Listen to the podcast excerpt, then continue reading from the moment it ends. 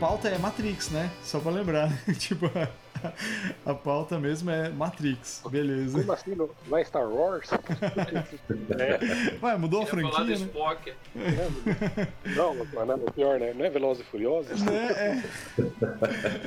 Tá. É, meu nome é Marcelo Zarski e cadê a minha pílula azul? meu nome é Anderson Rosa. Why, Mr. Anderson? Why? Bom, eu sou o Fernando Nist Borges. É... E o que é a realidade, Neil? Hum. Eu sou o Glauber Gorski e eu lembro que tudo que tem um início tem um fim, mas só que não. ai, ai. É, essa sua frase me lembrou o Duna, o filme agora novo. que saiu. Que tem um final é. que não é final. Ai, ai. Eu não vi ainda, segundo o Anderson, ainda não, quase não que te sou deu um candidato spoiler, a humano. Então. Ah, eu também não, porque eu não li o livro, cara, então. Mas é. eu vi o filme do mesmo jeito. Se você não leu o livro e só assistiu o filme, você não pode ser chamado de humano. Você não é nem um aspirante a humano Aí. ainda. É no máximo uma, uma pobre mentira. Vixe. Não, não, essa discussão já foi, já teve episódio de Duna, hoje é Matrix, cara. então, ó, hoje a gente vai trocar uma ideia sobre Matrix, né? Essa, foi, Matrix foi uma, uma parada muito legal que, que aconteceu no cinema e na vida da gente, muito provavelmente. É... A gente está aqui com o Fernandão e com o Glauber, de convidados. O Fernando é bem fã de Matrix, desde quando eu conheço ele. Que não tem muito tempo, mas eu, conhe... eu sei que ele é fã há muito tempo. E o Glauber, no episódio que a gente gravou com ele, que vocês provavelmente já devem ter ouvido, é... ele falou: pô, vamos fazer sobre Matrix aí, e a gente está fazendo aí, vamos ver o que, que vai rolar depois da nossa vinheta.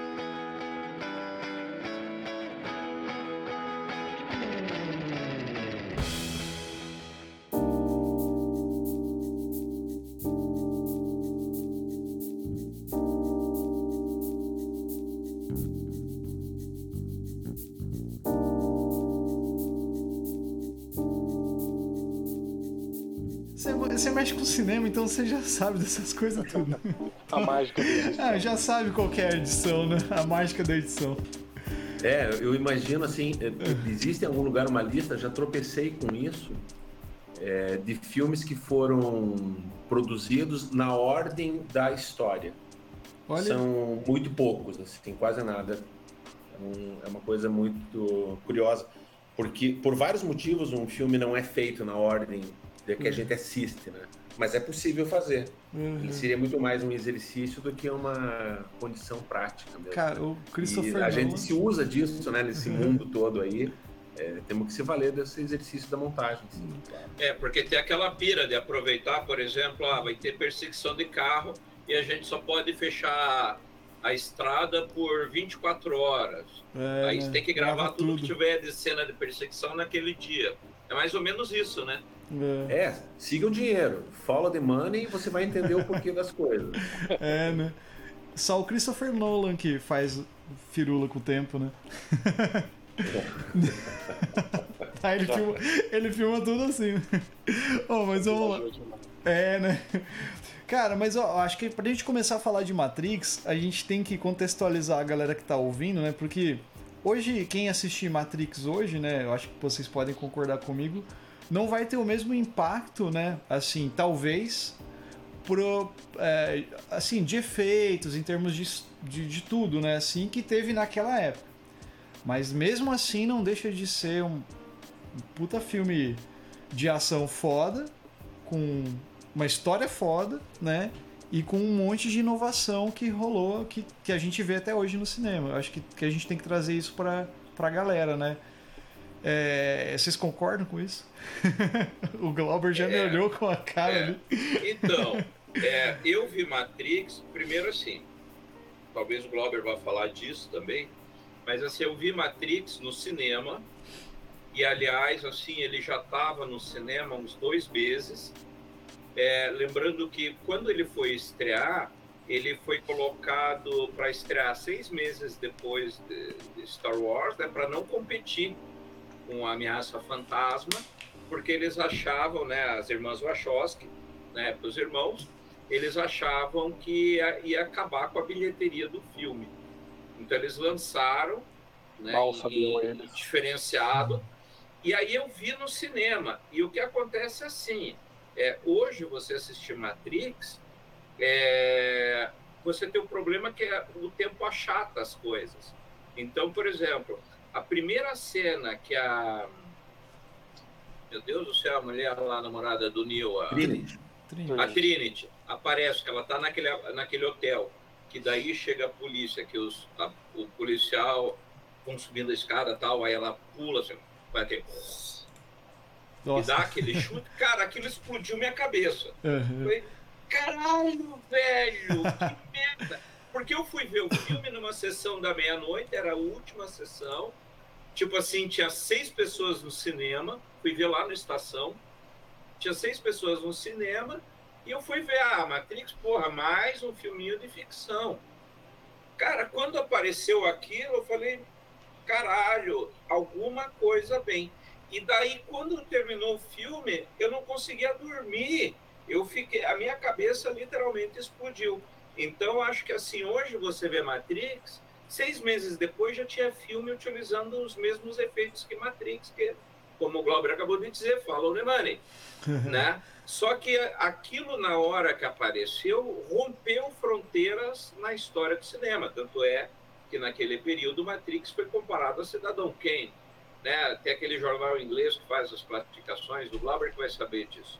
E que daí só deu cinco estrelas para o Cidadão Kane e deu cinco para o Matrix.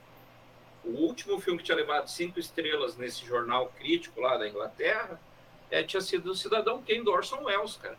E daí os caras falaram, não, Matrix chegou no nível, é o Cidadão Kane do século 21, que abre o século 21. Né? Então a gente tem que ter isso em mente quando você fala é, do Matrix, da importância que ele teve naqui, exatamente naquele ponto que ele foi lançado. Né? Então eu deixo essa contribuição aí, sigam o filme. É, é, é, engraçado, sim, porque você está falando, e aí eu viajo no tempo, viajo para ali para 99, e a gente viu é, em sessões separadas, mas provavelmente na mesma sala de cinema, lá no Shopping Estação. E tal qual você, assim, o impacto que eu tive com a cena de abertura da Trinity, além de realmente fazer um, blow-up mental, é, eu imediatamente falei, bom, senta e relaxa e vamos ver o que, que vai vir pela frente, né? As próximas duas horas eu acho que eu vou me deparar com alguma coisa que talvez não seja bem o que eu esteja esperando. E isso forçou a abrir a mente. E ao final do filme, da, prime da primeira vez que eu assisti, eu pensei assim: eu vou ter que ver de novo. Aí eu vi uma segunda vez, no cinema ainda, né? Aí quando eu vi pela segunda vez, eu pensei: eu vou ter que ver de novo, né? Para esgotar, né? Aí na terceira vez eu enxerguei coisas que eu não tinha enxergado nas outras duas e eu fiquei com dúvida se eu tinha entendido tudo eu vi uma quarta vez e eu vi uma quinta vez no cinema. Nunca tinha feito isso na minha vida. É, e assim pela é, pelo todo, né? Mas a viagem mental, a viagem temporal para essa época me faz hoje assim pensar duas coisas. Né? Primeiro é a gente tentar lembrar o que, que tinha nos cinemas, qual que eram as demandas dos filmes, o que estava acontecendo com Hollywood, né? Cinema, o cinema de Hollywood, lembrando sempre que não é o cinema americano, mas é um cinema internacional, é um cinema mundial. Ele é feito para ganhar dinheiro worldwide, não é feito para ganhar dinheiro só nos Estados Unidos. Ele é, é, é majoritariamente um negócio para ganhar dinheiro. E aí quando você vê um filme que ele sai dos trilhos dentro de uma proposta que ela não é de fácil digestão e ela é um reconhecidamente é, pela crítica uma obra diferenciada, podendo chegar até a ser chamada de uma obra de arte, e é um sucesso de bilheteria, eu, eu, lembro que a comparação de cara, assim, de cara, antes de comparar Cidadão Kane, a comparação que tinha, assim, havia um pulo do tempo de Blade Runner, de Ridley Scott, para Matrix. Desde Blade Runner não se tinha uma obra de ficção científica que trouxesse algo a mais do que simplesmente uma história sendo contada. Por mais que a gente possa pegar o filme hoje e fazer uma análise de uma história sendo contada de um jeito quase que simplório se você seguir a jornada do herói. Né? Hum. Porque ele não deixa de ter a jornada do herói ali, só que com muita riqueza de signos, muita riqueza visual, muita riqueza em todas as áreas. Né? E o cinema sendo a sétima arte, por ser a soma de todas as grandes artes, Matrix é uma das obras que contempla o todo. Por isso que ela é uma obra clássica. Talvez venha a ser uma obra imortal, a gente não sabe ainda. É muito cedo, é muito cedo para a gente dizer que é um Cidadão Kane, que é um filme que ainda funciona. É muito cedo, é cedo demais para dizer que é um, um Casablanca, um Cantando na Chuva, ou O Garoto, do Charlie Chaplin, que são filmes que ainda funcionam, né? É, isso só com o passar do tempo a gente vai descobrir.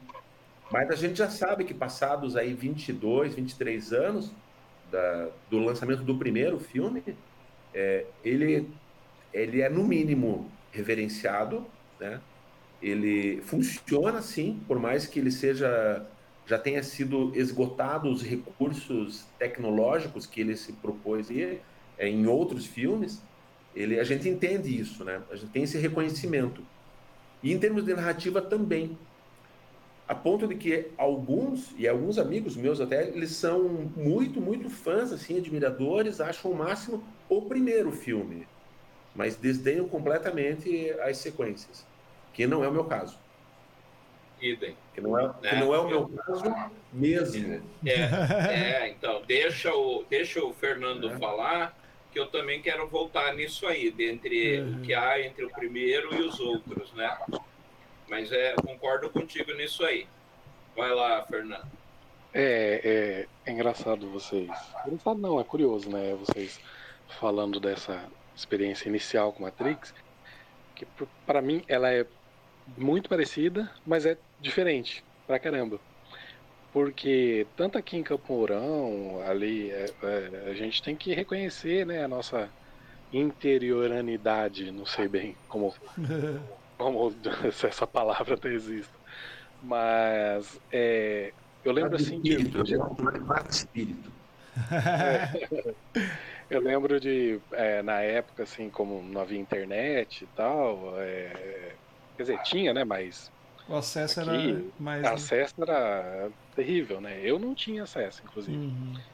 É... Eu lembro de não ter informações sobre o filme, ou muito poucas, assim, em 2000.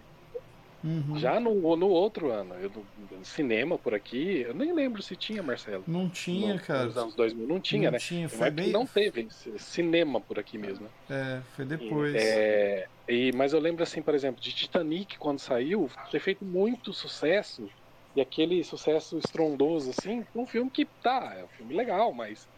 Cara, e o, e o, e o Matrix, assim, pelo que ele representa, ele veio meio na surdina ali, né? E daí eu lembro de, de, acho que pegar a fita, assistir. E já, acho que já era em 2000, já tinha ali um tempo, já tinha um tempo de filme. E nessa cena inicial, assim, hora que o cara, é, hora que o, que o, que não é nem os agentes, que os agentes chegam depois, né? Uhum. O policial chega para pegar a Trinity, assim, e o, e outro cara que, daí, assim, aquela cena diz muito sem falar muito, né? Porque você vê que chega um cara muito fodão assim, e ele, que é o agente, né? Depois a gente vem saber que é o, que é o agente da, da Matrix. E ele encontra o policial, que ali é só um, um cara que tá plugado na Matrix, e fala, ah, ele já foi lá, ele já foi lá tentar pegar o criminoso, que era Trint no caso. Uhum. O cara, não, ele já entrou lá, pode deixar que eles vão resolver, eles estão em três. Aí o agente fala, eles já estão mortos. Aí você fala, puta, a mulher é foda. Daí corta pra cena dela, né? Ela só dá uma olhada, daí aquele movimento de câmera, ela, ela corre na parede, pega, dá aquela virada uhum. clássica, né? Que, que ela olha para trás, assim, com aquela pose toda, né? Daí eu, caraca, esse filme, esse filme, como filme de ação, Ele já me ganhou. ele ganhou muito. E, e começa a explodir a tua mente, né? Ele, como filme de ação, ele é. é não dá pra falar palavrão, né? Ele é Pode, caralho. manda ver. É e você fica, porra, que cena fodida. Mas assim, como filosofia, cara, eu, e assim, na época eu tinha. Tinha 15 anos. E eu lembro que eu estava fazendo um curso de, de, de, de, informática, né? Não de, assim, de, é, de hardware, software, de montagem e manutenção, basicamente. Mas dava um pouco de software, um pouco de hardware e tal. Então, assim, era o que eu estava vendo, que eu estava estudando. E, e, e vendo a, a, questão filosófica do filme ali, do, aquelas falas assim que a, que a câmera fecha no Morpheus e ele, nossa, cara, eu me lembro até hoje assim daquilo tipo explodir minha mente, da câmera fechar no Morpheus, ele, as pessoas estão tão presas no sistema que elas vão morrer para defendê-lo. Eu, cara, esse filme é muito mais foda que um filme de ação. E eu ficava, eu saí assim pirado, meu Deus, eu tenho que assistir um de novo, e assistir, assistir e falar com os amigos, assim, cara, você viu aquele filme assim? Cara, vi, velho, é demais. A gente tem que procurar saber, daí a gente vai atrás dali um tempo, eu não lembro se foi pouco tempo depois, ou se foi junto, mas eu sei que a gente pegou pouco tempo depois. Chegou os Animatrix. E a gente assistiu os Animatrix assim, cara, até estourar a fita. Aquele que o cara se despluga da Matrix correndo. E, nossa, cara, a gente viajar.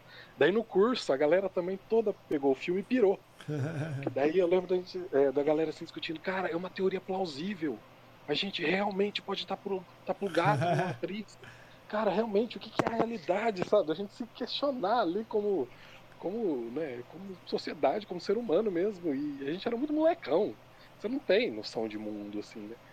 E aquele filme, assim, sabe, quando aquele, aquele negócio mexe com você por anos, por, por meses, depois passam semestres, depois passam anos. Aí o segundo filme foi, é, sem querer atropelar o assunto, mas já. O segundo filme eu não aguentei. Eu tive que vir, eu tive que ir em Maringá. Falei, não, eu, eu, tenho que ver esse filme no cinema.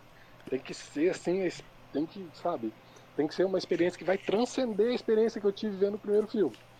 Assim, eu não desdenho tanto o segundo e o terceiro, mas não, não conseguiu me pegar igual o primeiro. Apesar de eu achar eles muito bons. Mas igual o primeiro, assim, igual aquele, aquele sabe, tapa na cara que você leva. Olha isso aqui. O cara, a impressão que as irmãos Watch Oscar assim, pegam pescoço assim, ó ó, assiste isso aqui que você precisa assistir isso aqui. Você precisa assistir isso aqui. Aparece a, a treinadora de elenco do Tropa de Elite e, mandando assistir um filme. É, eu achei. Então, essa é a experiência de choque que eu tive. E eu acho engraçado, assim. Ele não. Ele teve, é óbvio, mas assim, essa, esse marketing dele não chegar igual o marketing do Titanic chegou. Para mim, numa cidade de, do interior, pequena, eu já tinha ouvido falar de Titanic, que era um filme e tal, e que todo mundo tinha. Isso ali, né? Titanic acho que é de 97, né? Eu lembro de, de assistir o Titanic naquele. No, no, logo quando ele saiu. 96 Titanic, é. se não me engano. 96? Então, eu lembro de ter assistido, assim, logo que ele saiu em fita, eu assisti Titanic. E o Matrix não. Tipo, é um filme que a gente foi lá e pegou e. Porra, que porrada isso aqui, mano. Que caraca. Sabe? Eu, eu, eu, é essa experiência que eu tive, assim, com a o Titanic o acho que... É. Acho que o Titanic teve um marketing muito grande em cima, não teve? Porque o, o Matrix já não teve tanto, né? Então acho que talvez é, seja é. isso, né? E naquela época, assim, final dos anos no, 90 ali, que nem a gente estava falando, né? A internet, pelo menos pra gente aqui no interior, era o acesso era muito restrito. A é. nossa cidade mesmo teve tinha cinema antigamente, fechou, ficou um tempão sem cinema, depois começo dos anos 2000 que abriu. Uh, o Matrix mesmo eu vi bem depois, tipo assim, não vi na época, porque um amigo meu que é, curte muito cultura pop, coisas assim, ele, a gente conversava muito ele falou, cara, o Juliano, o, o Anderson, lá do, do navio, uhum. ele, ele, falou, cara, você tem que ver esse filme aí, é muito bom. É uma parada muito louca. Daí eu falei, mas o que que é? Ele falou, ah, você já jogou aquele jogo? Daí ele falou de um jogo que chamava Max Payne que era um jogo de ação, que daí tinha aquele bullet lance time. do bullet time. Ele falou: então, tem aquela parada lá do bullet time no jogo. É do filme, cara. Você tem que ver. Aí eu, sério? Aí, daí eu peguei a fita, o VHS, cara, na época do filme, pra assistir. Realmente, foi impactante pra caramba. Mas é, o, eu gostei de todos, cara, também. Eu não tenho muito. Assim, eu gosto mais do primeiro, Mas os outros eu achei legal. E o Animatrix eu vi depois, porque o Anderson falou, cara, veja Animatrix que é bom, porque eu nunca tinha visto o Animatrix. Mas eu gostei do, dos outros filmes também, cara. Eu acho que se perdeu um pouquinho ali, mas que na, na essência do negócio ficou cena do Dragon Ball Z de luta lá, mas funciona, cara. É.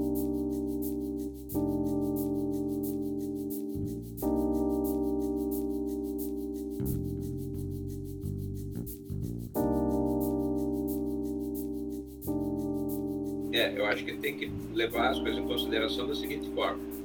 Primeiro, é, o Matrix foi feito com pouco investimento em relação aos filmes da época. Se você vê o orçamento de Matrix versus Star Wars, teve é. uma diferença absurda. Eles não fizeram com tanta grana, era para ser um filme B. Então, tanto, e tanto é, é que os irmãos Wachowski, né, na época, eles já lançaram depois para que não fosse um fracasso completo. Ninguém apostava em Matrix, nem os próprios diretores. Eles quiseram fazer uma obra boa, mas eles tinham assim uma noção, tipo, quem somos nós para competir em Hollywood? Até levando para o que o Glauber estava falando antes, né, da indústria mundial de filmes, né, de tudo aquilo que representa. Então, eu acho que a primeira coisa que a gente tem que entender e, e, eu não lembro de ter lido nada a respeito disso, mas assim, eu tenho na minha cabeça que eles fizeram um filme, tipo, nós temos que fazer uma coisa boa, ponto. E daí, quando é, a coisa explodiu, eles viram oportunidades de continuar a história. Então, Matrix, que eu saiba, nunca foi feito para ser três filmes, ele foi feito para ser um. Uhum. Aí o segundo, é, a, uma coisa que falha muita no, no, Matrix é que você, antes de ver o segundo e o terceiro, você tem que ver o Animatrix, porque, por exemplo, o primeiro desenho, que é o voo final de Osiris, ele vai apresentar é, o começo do segundo filme de Matrix. Porque se você for ver, das primeiras cenas que tem lá em, em Sião, já fala, ó, Matrix foi explodido, velho. Eles explodiram a Osiris, né? A Matrix é, detonou a Osiris, que é onde eles recebem a mensagem, ó, a Sião vai ser atacada. Então ela começa imediatamente o, o segundo filme após o primeiro desenho. E o menino que recebe o Neo é, lá em Zion é o guri que na realidade que fica lá azulando, pô, Neo, eu quero isso, quero aquilo, papapá, papapá. Uhum. É o menino que no Animatrix pula do telhado. Então, na realidade, o Animatrix, e, e o Animatrix vem para responder a origem da Matrix. É, né, que aí tem aquela né, segunda, uhum. primeira, segunda Renascença, parte 1 e 2, que também, então eles vieram tapar um buraco na narrativa do Matrix, do Animatrix, e aí você tem que assistir Matrix, Animatrix, o 2 e o 3. E aí, a meu ver, foi quando eles entraram no que o Glauber falou ali da, da jornada do herói, em que eles fecham, vou deixar o Glauber comentar com mais detalhe nisso, mas eles fecham a, a narrativa do mito do herói. Porque todo herói, o que, é que ele faz? Ele se torna o herói, ele é o escolhido, de Chosen One, o cara que salva todo mundo. Ele fica com a mocinha, e aí, só que no primeiro filme acaba aí, né? uhum. né? E no segundo e no terceiro tem o resto da jornada do herói, que é ele transforma a vida é, da esposa em lixo, né? E ele morre pela causa.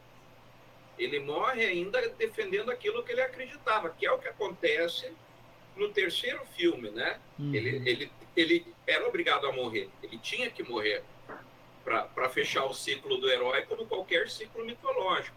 Se você pegar o Junito Brandão, uhum. é, exatamente, se você pega o Junito Brandão ali, acho que é o terceiro volume dele de mitologia grega que fala das Aliás, quem não leu, leiam, ou aspirantes a seres humanos, leiam o Junito Brandão, a, a, o terceiro volume dele de mitologia grega, que é só os mitos heróicos, que você vai entender muito da indústria do cinema nesse, nesse momento aí. Então ele fecha um pacote é, contando o mito do herói, e como o Glauber falou, para mim a, a obra fechou, eles conseguiram fechar Matrix, né, não, talvez, não sei se é com chave de ouro, mas eu gosto dos três filmes, uhum. porque eles fecham o esquema mitológico. Que a pior coisa é um filme que começa uma coisa e não termina. E o Matrix entregou isso. Né? Os quatro filmes entregaram isso. Agora vamos ver o que vem outro. E aí passo a bola para vocês. pois bem. É... Três camadas aqui, tá? O, o, o, o, primeiro filme ele, você pode assistir ele com várias camadas de leitura, né? Você pode acionar algumas chaves de interpretação, né? E saboreá-lo, né? De alguma forma que você escolha. Por exemplo, você pode assistir o primeiro filme sendo um filme de ação. Uhum. E simplesmente desconsiderar toda a filosofia, você vai consumir um ótimo filme de ação. Ou você pode consumir o primeiro filme como sendo um filme filosófico e desprezar completamente as cenas de ação. E ainda assim você vai ter um ótimo filme filosófico, você tem um filme psicanalítico, você tem chaves de leitura. Essa, essa é uma das graças da riqueza do, de um único filme, né? Uhum. De um único filme, mitologia grega, isso aí. Vivam os gregos. É, essas, essas chaves de leitura, essas camadas, a gente também pode fazer para entender um pouquinho mais, e eu acho que isso é interessante os ouvintes enriquecerem essa experiência, é, se ao caso alguém não tenha assistido o primeiro filme. Vamos falar do primeiro filme só aqui. É, a gente entender um pouco quem que está por trás da produção do filme e o porquê que o filme foi feito. Ah, um filme é feito para ganhar dinheiro. Né? Ele precisa ser pago, né? Ele não é um edital público. Ele não é um filme da Embrafilme, da Ancine. Ele é um filme de dinheiro de bancos, de pessoas que colocam dinheiro na frente, que precisa ter retorno. Como é que você consegue justificar um filme como esse? Tem duas coisas que acontecem é, especificamente em Matrix, daquilo que eu já na época fui atrás, fui entender, é... porque eu sempre me deslumbro assim quando eu me deparo com uma obra, pode ser um filme, pode ser qualquer coisa que vire sucesso e ela, por sua origem, ela é estranha. É o seguinte, quem aprovou esse orçamento? Quem que foi o macho que realmente deu conta? Não, não, vamos produzir isso aqui. Isso aqui vai dar certo. Alguém apostou isso, né? E como é que você acredita nas pessoas que estão por trás? No caso, na época, os irmãos Wachowski. Quem eram os irmãos Wachowski? Ali na fila do pão naquele momento. Então são duas coisas interessantes para a gente entender. Primeiro, os irmãos Wachowski, eles é, não eram noviços, mas eram não eram noviços no sentido de ingênuos. Não era o primeiro filme deles. Eles tinham feito um filme anterior chamado é, Ligadas pelo Desejo, que é um filme com uma certa conotação é, sexual, é um filme que ele incomoda numa, numa camada mais freudiana. E ele é um filme muito interessante, ele tem uma estética muito agradável de se assistir. É, inclusive o Joe Pantoliano, que está no primeiro Matrix, né, que é o, o Cypher, ele trabalha naquele filme, ele já era alguém, uma persona da equipe né, dos irmãos. E eles tinham, antes do Ligadas pelo Desejo, tinham escrito o roteiro de um filme feito pelo Sylvester Stallone, estrelado pelo Sylvester Stallone e Antônio Bandeiras, chamado Assassinos. Hum. Dirigido por aquele que eu considero o maior diretor da história de Hollywood, que é o recém-falecido é, Richard Donner. É, o emblemático Richard Donner, que deixou um legado de filmes de diversos gêneros, e todos eles são top one. É o primeiro Superman, é o Feitiço de Áquila, é Os Goonies, Máquina Mortífera, é, A Profecia. Então ele é um cineasta pleno. Ele é um cineasta que a origem dele vem da televisão. O Richard Donner e esses filmes que eu citei têm uma coisa em comum com os irmãos Wachowski, que é o estúdio. O estúdio é a Warner, a Warner Bros. A Warner Bros. está por trás de todos esses filmes, que hoje atende pela alcunha de DC, né? Uhum. É a arquirrival da Marvel, né? É, a Warner Bros., historicamente, em Hollywood, é um dos estúdios que mais arriscam. É um dos estúdios que mais É, né, eu falei de Cantando na Chuva antes, né? Uhum. É, é um dos estúdios que mais são vanguardas no sentido de propor algo novo. Vamos arriscar por um caminho novo. Eles não são o estúdio que vamos fazer aquilo que os outros estão fazendo. Eles não são a Paramount, eles não são a Fox, né? A Fox do Titanic, que é o, o grande berço do James Cameron, que já tinha feito Aliens pela Fox e tal. Eles não são a Universal Studios e nem a Paramount, que tem muito ajuda do Steven Spielberg, né? Eles são a Warner Bros. Então eles têm um caminho um pouquinho mais original. Eles buscam isso. Está um pouquinho na gênese do estúdio. Então isso vai explicar como é que eles fazem. E outra coisa, eles não apostam por baixo. Eles poderiam ter a, a licença de que o, o Matrix poderia ser um filme B. Ele poderia ser envelopado e vendido como um filme B, mas ele tem a chance de ser um filme A. E uma das coisas que me lembro agora aqui, viajando no tempo, é que eu fui assistir Matrix, é, por mais que vocês tenham visto depois, tenham visto né, em videolocadoras, quase que acidentalmente, quase por indicação, eu fui ver Matrix no cinema por indicação no boca a boca. E ele teve um marketing, sim, ele teve um marketing forte, não um marketing como o Titanic, né? Não uhum. teve um investimento gigantesco. Mas fazia parte da estratégia de ver como é que o boca a boca ia levar isso para frente. Né? Como é que isso poderia reverter em números. Né? Uhum. Eu não tenho certeza dos valores, mas eu acho que ele custou alguma coisa em torno de 50 a 80 milhões de dólares na época. Não era um filme barato, né? Mas ele não era um filme de, de, como o Titanic, que tinha. Era o primeiro filme que arrebentou os 200 milhões de dólares. Que hoje já não quer dizer muita coisa também, esses valores. Né? Todos eles. É, todos esses valores já foram pulverizados. Uhum. Mas ele tinha um investimento, né? ele precisava disso. E aconteceu, o filme aconteceu. Enfim, virou um sucesso, é, muita gente torceu o nariz, mas é preciso lembrar uma coisa engraçada, que foi a entrega do Oscar do ano seguinte. Teve vários filmes, ele não concorreu ao Oscar de melhor filme, ele não concorreu ao Oscar de melhor roteiro, melhores atores, mas ele foi o maior vencedor da noite, porque foi uma entrega tão democrática. Eu acho que foi a Beleza Americana que ganhou o Oscar de melhor filme. É, naquele ano teve é, Sexto Sentido, Teve, eu acho que foi talvez Magnólia também, talvez tenha passado nesse ano. Era um, era um, era um cinema rico de possibilidades. Não eram filmes iguais. Mas Matrix ganha todos os prêmios técnicos. Se não me engano, foram cinco Oscars. E foi o filme que levou o maior número de estatuetas. Então, além de tudo, ele é o filme mais premiado daquele ano em Hollywood, né, na festividade do ano seguinte. Enfim, isso tudo naturalmente vira dinheiro e o dinheiro vira um convite para se fazer os filmes seguintes. Se os irmãos Wachowski é, falavam a verdade quando eles diziam que eles pensavam em trilogia ou em expandir o universo, ou simplesmente era uma ambição financeira, uma oportunidade de se ganhar mais dinheiro, é, ninguém tem como provar isso. Mas o fato é que o dinheiro que veio para as sequências e para o Animatrix e para os videogames, é uma coisa que a gente pode comentar um pouco mais aqui também daqui a pouco, que eu considero muito mais do que uma trilogia, né? Por mais que para as salas de cinema é, venda-se esse conceito de trilogia, é, ele é um universo expandido.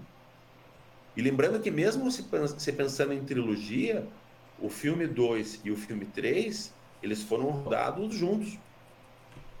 Eles foram rodados e lançados com seis meses de separação entre um e outro. Mas, na verdade, é uma continuação só.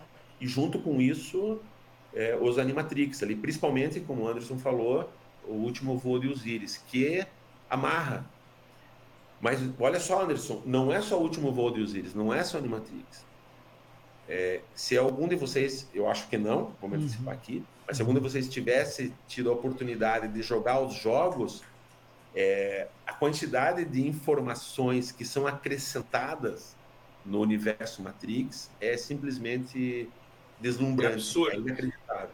Viu? E deixa eu interromper rapidinho você, Glauber, porque havia na época Inclusive, se você procurar naquele cache do Google, que ele faz o backup de toda a internet, existia um site chamado What is the Matrix? Que daí era um site mantido pelo Warner Bros. Que Isso. você uhum. entrava uhum. lá e eles tinham Assim, você encontrava em torno de duas mil páginas de citações filosóficas que foram utilizadas no, no filme, só no primeiro filme. Então, eles contextualizavam: ó, isso aqui tem a ver com a caverna do Platão. Daí, se lá tinha toda a questão do banquete, tudo aquele troço. Ah, isso aqui tem a ver com Baudrillard, né? Ah, ah, que é o. Aqui do lado, inclusive Simulacros e Simulação, do Baudrillard, né? É, o, é, o, filme que o Neil é, pega para guardar o dinheiro lá quando ele entrega o disquete, né?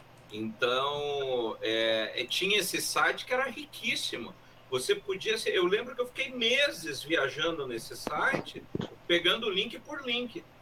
É, então eles foram, eles criaram uma teia em, ao redor do Matrix, como você falou, com jogos, com tudo.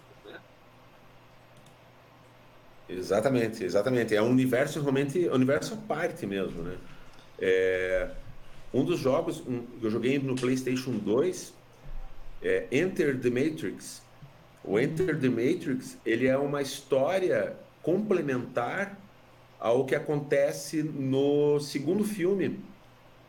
No segundo filme, quando eu não vou lembrar agora o nome dos personagens, quando a é a Niobe. A Niobe e o Ghost. Lembrei, Niobe e o Ghost. Eles vão em direção à rodovia, a Mona Lisa Overdrive, tentar salvar a Trinity e o. E o. Morpheus. Morpheus. O Morpheus, exatamente. Eu fiquei com o Lawrence Fishburne na cabeça. e o Morpheus, quando eles vão resgatar, se vocês lembrarem aquela sequência dos caminhões e eles estão com os carros em fuga, depois que eles enfrentam ali aqueles fantasmas, aqueles dois irmãos gêmeos, é, vocês vão ver que em algum momento a Niobe o Ghost aparece com aquele, acho que é um Mustang, um carro ali, né? Eles dão uma ajuda, eles chegam quase como um, um Deus ex machina naquele momento. E também depois, um pouco mais para frente, eles vão tentar é, fazer aquele blackout no prédio para o Neil poder chegar com o chaveiro na sala do arquiteto. Uhum. E você não sabe como é que eles fazem, mas eles fazem. Pois bem, o jogo, o Enter the Matrix, você acompanha os dois. Uhum. E você vai. Inclusive, tem cenas filmadas que não entraram nos filmes, mas são filmadas, são, são cenas entre as fases dos jogos que estão ali, são complementares à história. É, elas não não são preponderantes para você entender os filmes, naturalmente. Uhum. Mas para quem comprou os filmes, para quem consumiu os filmes e entra naquele universo, é, se delicia, porque você acompanha. Inclusive, você pode jogar com um personagem, fazer toda a jornada com a Niobe, por exemplo, e depois, se você quiser, você joga de novo com o Ghost. Olha. Com todas as ações, os desafios, os chefões e os obstáculos e os puzzles e tudo mais. É, então, essa expansão desse universo, é claro que tudo isso é feito para vender, né? São todo, todo o mercado né, que vem junto, fora o ingresso da sala de cinema e a pipoca, que é sempre mais cara do que qualquer outra coisa, tem todos esses outros penduricalhos, mas o, o maravilhoso disso tudo é que eles não são é, água e sal, sabe? Não são bolacha e sal, eles são muito ricos em termos de nutrientes até mesmo o site, né? What is the Matrix? Como o Anderson falou, o site é riquíssimo, não precisava ter. Imagina, poderia ter só ali a, a ficha técnica, trailer. Não, mas eles tinham algo a mais. Porque isso está no, na alma das irmãs Wachowski. Isso é muito forte. Elas é, não, não, não vieram para serem diferentes. Haja visto as obras seguintes que elas fizeram. Mesmo um Speed Racer, que parece meio pop, é uma obra cheia de chaves, cheia de, de leituras, mesmo é, o Sense8, né? Uhum. Transcend, em Cloud Atlas, é, você pode não gostar, mas você não consegue ficar indiferente. Você não tem como dizer que, opa, tem algo sendo contado que talvez me falte um pouquinho aqui de cabedal, né, para uhum. para poder absorver com mais qualidade isso. Então, isso tudo naturalmente me fez ser fã do universo Matrix, né? É, e isso tudo faz com que eu não tenha como não gostar de um filme que eu ainda nem vi, que é o 4. Verdade. É, é, eu tenho esse problema. Eu posso entender problemas, inclusive do primeiro filme. Eu uhum. reconheço e identifico falhas, eu reconheço e identifico é, elementos ali que foram deixados de lado. Uma das coisas críticas que é feita no primeiro filme é a história de comparar o ser humano como baterias, né? Ah, isso sim. foi um erro, um erro admitido por na época por ele mesmo. Mas isso tinha a ver com a questão de apresentar algo mais entendível para o público. Uhum. Porque, na verdade, não são baterias os seres humanos. Eles seriam muito mais HDs. Uhum. Muito mais uma rede neural de trânsito de informação. Processadores, né? E faz muito mais sentido, né? Exatamente, processadores. Faz muito mais sentido. Né? E mesmo na época eles falavam que uma das coisas que foram é, mal aproveitadas no filme é um elemento que ele, elas tinham vontade de trabalhar um pouquinho mais, mas achavam que ia ficar complexo demais para o público. Por exemplo, é a Oráculo. Hum. Quando a Oráculo oferece cookies para o Neil. Muito bem, hum. meus amigos da informática, o que são cookies, né? É meio óbvio evidente assim você olhar isso, né? Então aquele aquele docinho que ela estava oferecendo para o Neil não era só um docinho, estava plantando algo dentro dele, né? que vai ser resgatado esse entendimento lá no 3. Lá no final do 3, que é, é quando o agente Smith, na última luta, na última cena, depois do why, why, why, Mr. Anderson, né? E ele fala, porque eu posso escolher, né? Eu escolho fazer isso, né? Mesmo sabendo que eu não vou ganhar. E aí, quando ele está no fim, o, o agente Smith fala ali para ele: é, tudo que tem um começo tem um fim. New. Uhum. É quando ele fala new que o Neil olha e vê que quem está à frente dele ali é algo um pouco mais do que o agente Smith. Quem está falando através do agente Smith é a Oráculo, que é a única que chamava ele de Neil. O agente Smith nunca, em nenhum momento, chamou ele de Neil. É. E aí o próprio agente Smith não entende o que está acontecendo ali. Então aquilo explode a cabeça também. Uhum. Pelo menos a minha explodiu muito, até hoje. Tô catando os buracos, as migalhas, pra os fragmentos por aí ainda. Pra galera que tá ouvindo e, e agora quando entrar no site lá que, ah, esse site aceita, não sei o que lá, cookies, aceitar ou recusar, lembra dessa cena aí do, do Matrix, né? Aceita, deseja, tem lá, né? É bem isso daí, né? Ô, vocês estavam falando do site, o, o site eles colocaram no ar de novo, né? Eles deram uma repaginada eu até mandei o link ali. E agora, lógico, fazendo merchan pro, pro, pro filme novo, né? Mas é legal que ele é todo interativo também. Então ele tem, tem os elementos também, você escolhe a pílula ali e tal. É legal não, também. Não, não, não, não é. Não é igual, exatamente. Não, não, não, é igual. É. O Mas primeiro, ele... ó, o primeiro Ares the Matrix, eu já vou ter que cantar a bola. Uhum. Para você ter ideia, além de ter os menus e tal, ele tinha o, aquelas telas da primeira nave, ah, que ele vai sim. lá no Nabucodonosor, o Rei Sonhador, né? Os monitores, é, né? Uhum. Os monitores que tinha lá na nave, e você podia clicar nos monitores ah, que iam alterando opções. Era um site imenso. Esse aqui é, é, Não, é, é, a primeira telinha do uhum. que tinha lá. É, então, mas é. ver se eu acho a imagem para mandar. É, esse daí, se você entrar no pelo is the Matrix, ele vai ir para esse site aí, ele vai linkar esse, né? Porque agora é esse que está no ar, né? É, Acho mas que é que você tem que achar o. O antigo, o né? Uhum. É, você acha o antigo, que é o. que aí é o cache do. Uhum. Do, do Windows. Quer ver? Eu acho que eu tenho aqui, acho que tem no Matrix Fandom. É, Aumenta um pouquinho aí, Fernandão. Pode aumentar mais. Só quero interromper vocês, acho que não existe, porque era um hot site. Ah. Então eles só pegaram o esqueleto desse site e jogaram para ter uma lembrança. Mas eu acho que ele não existe mais esse site. Ah, Isso, o site não existe. original. Aham, uhum, o original mesmo.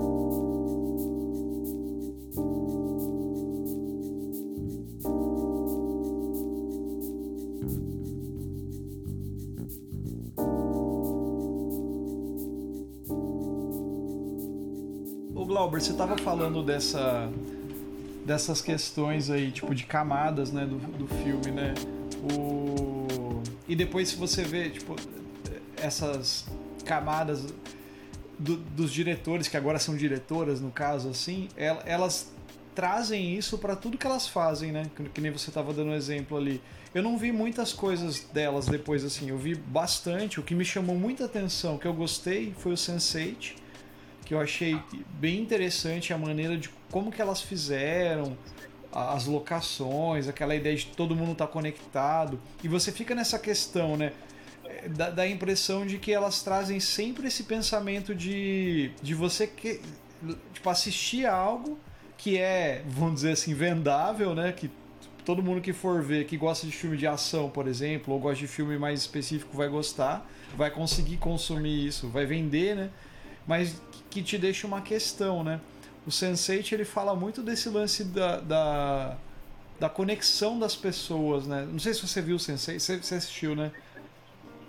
Eu vi, eu vi, só o primeiro episódio, é... não assisti a série. É, eles, que pareça. eles tiveram que acabar a série. Não sei se. É, teve duas temporadas, é, né? É, eles acabaram meio que. Mas assim, é, tem muito essa, essa coisa muito forte dessa questão. E daí elas trazem muito o lance também, tipo, da das questões de transgênero e outras coisas que elas vivem, vi, vivem né? Então isso é muito, muito uhum. interessante, cara, de, de ver na, na obra. Lá no Matrix, né? Eu não sei se, se, se tinha isso, assim, muito forte dessa forma, assim, lá. Mas fica essa questão de, de você fazer escolhas, né? Tipo, dentro lá, né? Será, será que a gente consegue realmente... Dá, dá a impressão de que elas estavam passando por um processo de transformação, assim, se, se, questionando, vamos dizer assim, será que realmente a gente é o que a gente é, a gente, a gente ou a gente escolhe, né? E daí depois elas acabaram se assumindo como irmãs, né? Vamos dizer assim, né? Dá, dá, dá pra, pra ver essa, essa camada, essa passagem também, né, cara? Que, que... É, não só se assumindo, né? Mas é, é, se modificando Sim, mesmo, fisicamente, né? exatamente. né? Fisicamente, não só em termos de identidade emocional, mas também de identidade física, né? Física, isso Muito mesmo. forte. É, isso me lembra um dos personagens do primeiro filme é, era a Switch. Sim. Lembra da Switch? Uhum. A Switch, quando ela estava no universo, que tinha o cabelinho descolorido, né? Uhum. Cabelinho curtinho, e estava sempre de branco. Todo mundo tava de negro, ela tava de branco, né? Uhum. Porque o switch tem a ver com a chave, né? Do liga-desliga. Na proposta original dos diretores, é que a suíte mudava de gênero quando ia para o universo Matrix. Uhum. Ela seria um homem no mundo real e viraria uma mulher, ou vice-versa. Por isso que era suíte. Uhum. Mas aí elas, eles tiveram que fazer uma concessão porque uh, Hollywood achou isso um pouco pesado demais, sabe? Pra época... Dá um tiro na cabeça de alguém, tudo bem, sabe? Uhum. Mas peraí, né? Não dá nem para mostrar mamilo, quanto mais falar de mudança de sexo, né? É, né? Por favor, né? Aí é a regra do jogo onde elas estão inseridas, né? Uhum. Mas de qualquer forma, ao longo da filmografia, mesmo com assassinos, o filme com o Stallone e o Antônio Bandeiras, né? Que eu falei que era, foi dirigido pelo Richard Donner. Uhum. Ele é um filme que ele fala uma história de um assassino pago, um profissional, né? Uhum. Que ele é, executa assassinos aposentados. É. Eu, eu, cara, eu adoro esse e filme. E aí ele descobre que ele passa a ser, a ser o, uma. A vítima, né? O alvo, assim, né? o alvo, é. O Antônio Bandeiras que está chegando. Então isso tem a ver com uma. É, com um propósito de vida, né? Uhum. Isso tem nos filmes, tem nos Matrix. O propósito de vida tem a ver com as escolhas tem a ver com o inevitável, tem a ver com, com o destino, tem a ver com as condições que nos estão ao nosso redor e, as, e o livre-arbítrio nosso, sabe? Uhum. É, o Ligadas pelo Desejo tem isso também forte. Então, isso faz parte dos artistas, né? dos irmãos, irmãs artistas. Uhum. Isso tem a ver com a alma deles. Não são somente diretores, é, vamos dizer assim, num bom sentido, funcionários do sistema, como era o caso do Richard Donner, que como eu falei, ele é um, um, era um diretor que ele versou muito bem sobre qualquer gênero. Uhum. Ele fez os Fantasmas contra os Scrooge, né, que é uma comédia com Bill Murray. Ele fez filme policial, Máquina Mortífera, fez fantasia, O Feitiço de Áquila, fez o Infanto Juvenil, fez filme de herói, fez terror, e cada um com primazia. Mas ele era um excelente funcionário do sistema. Uhum. Ele era um excelente técnico. Colocava sua alma ali, mas não colocava a sua autoria. Uhum. Ele não era um criador. Os Wachowski são criadoras. Aliás, é bom lembrar que para diferente do que normalmente acontece quando se trabalha com cinema, aonde a primeira ferramenta, primeiro material é um roteiro e normalmente o segundo material é o filme e entre um e outro tem alguém que comprou essa ideia, alavancou dinheiro e contratou as pessoas, o Matrix precisou de algo a mais. Precisou de que se tivesse toda a arte conceitual, visual anterior à produção para poder convencer as pessoas que estavam investindo dinheiro.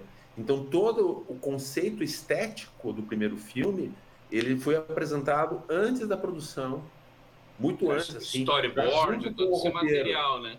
Tudo, todo, é, não só storyboard. Normalmente storyboard a gente entende aquela coisa dos enquadramentos visual. O storyboard ele é uma coisa conceitual, mas mais do que isso, um shooting board, né?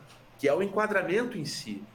E o hum. shooting board a gente entende como sendo história em quadrinhos. Hum. E a gente não falou dos comic books do Matrix. Caramba. Também foram produzidos, foram lançados, que também expande o universo, porque isso é a própria gênese do primeiro filme.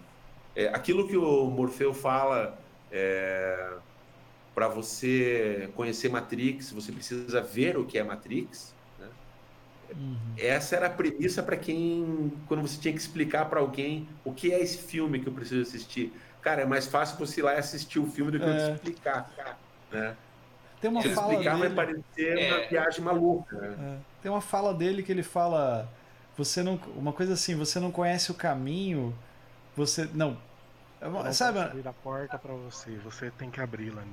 É, tipo isso, é uma coisa assim que, que tipo, é, é, bem isso, você tem que. Eu posso te mostrar o caminho, mas você tem que abrir a porta. Tem que abrir a porta. É você que tem que atravessar a porta. É, né? Você tipo... opta por é. atravessar ou não a porta. Isso mesmo. É Inclusive, o nome do segundo jogo que o primeiro que eu falei que é o Enter the Matrix, né? O segundo é The Path of Neo, o caminho de Neo, a jornada de Neo. Que ele vai narrar o Neo tal qual nos filmes, ele pega a trilogia inteira, é, e você é o Neo, né? E você passa por toda a preparação. E aí é simplesmente riquíssimo de outras referências. Vai ter referência até do cinema chinês na sua origem mesmo. Uhum. É, raiz ali do, dos filmes tem cenários reconstruídos de filmes do Jack Chan. Olha. Dentro das salas de treinamento, porque você, como personagem, você precisa treinar os botõezinhos. Você tem que estar bom no X, no quadradinho, no triângulo e na bolinha. Você tem que estar bom, você tem que treinar. Então você tem essa preparação. O jogo é essa jornada. É a jornada do Neil. Né? Mas... É, The Path of New. Então, realmente, até isso, até o mesmo nome do jogo, ela remete a essa filosofia, a um pensamento, a uma frase de um personagem do filme. É, e, e, a gente não pode esquecer, né? A Matrix, ele teve várias influências, né?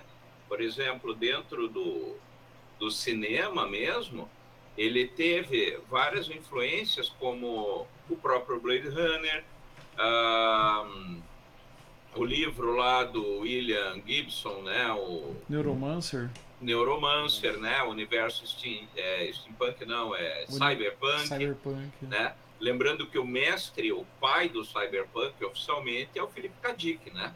Isso é uma coisa que não podemos esquecer jamais, né? Ele com Blade Runner, Sim. A, a, a, todas o Homem Duplo, né? Ele, ele parte para essa perspectiva, né, de um futuro sombrio para a humanidade. É, o Vingador do Futuro, o Vingador do Futuro, exatamente. Né? É. Felipe Kadik também, aliás, né?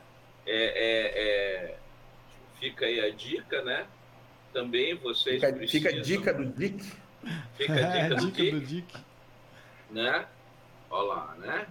O Homem do Castelo Alto, é bom, O Homem Duplo, né? Blade Runner.